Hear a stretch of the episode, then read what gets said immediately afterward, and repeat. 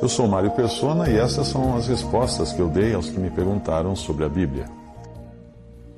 Você escreveu perguntando quem seriam as grávidas e as que amamentam, que nós lemos em Mateus 24, 19, e quis saber se essas mulheres e seus filhos sofrerão danos diretos em si mesmos no tempo da, da grande tribulação.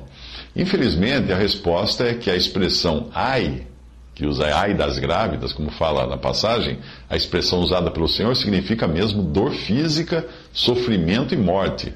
Vamos ler Mateus 24, de 15 a 22. Quando, pois, virdes estar no lugar santo, abominação de desolação, predita pelo profeta Daniel, quem lê entenda.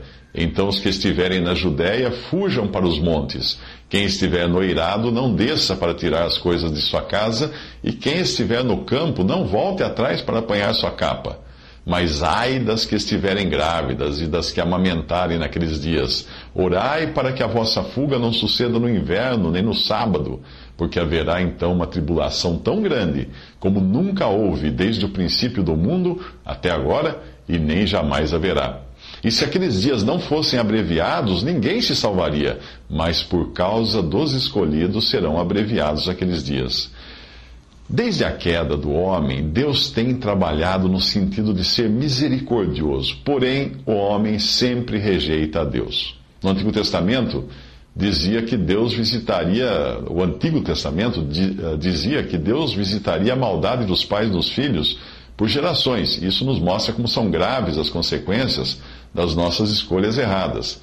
E Mateus 24, particularmente esse capítulo, é dirigido ao povo judeu o mesmo que rejeitou o Messias irá sofrer por isso. Esse capítulo não é dirigido à igreja. Hoje os judeus estão de volta à terra de Israel, mas em incredulidade. Isso é, uh, não, não estão de volta lá como cumprimento da profecia que diz que o próprio Deus os levará para lá.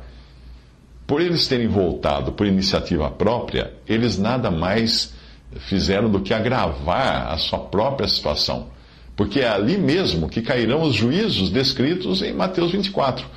Do povo judeu que estiver na terra de Israel por ocasião da grande tribulação, apenas um terço sobreviverá.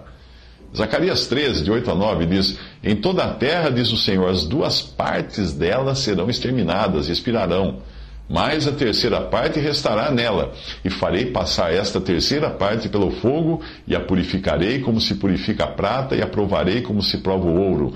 Ela invocará o meu nome, e eu a ouvirei. Direi, é meu povo, e ela dirá, o Senhor é meu Deus. Portanto, quando você lê ai das grávidas e das que amamentarem naqueles dias, você está lendo sobre as mulheres judias e os seus filhos que sofrerão o dano das escolhas erradas daquele povo ou da rejeição que eles fizeram contra o seu Messias.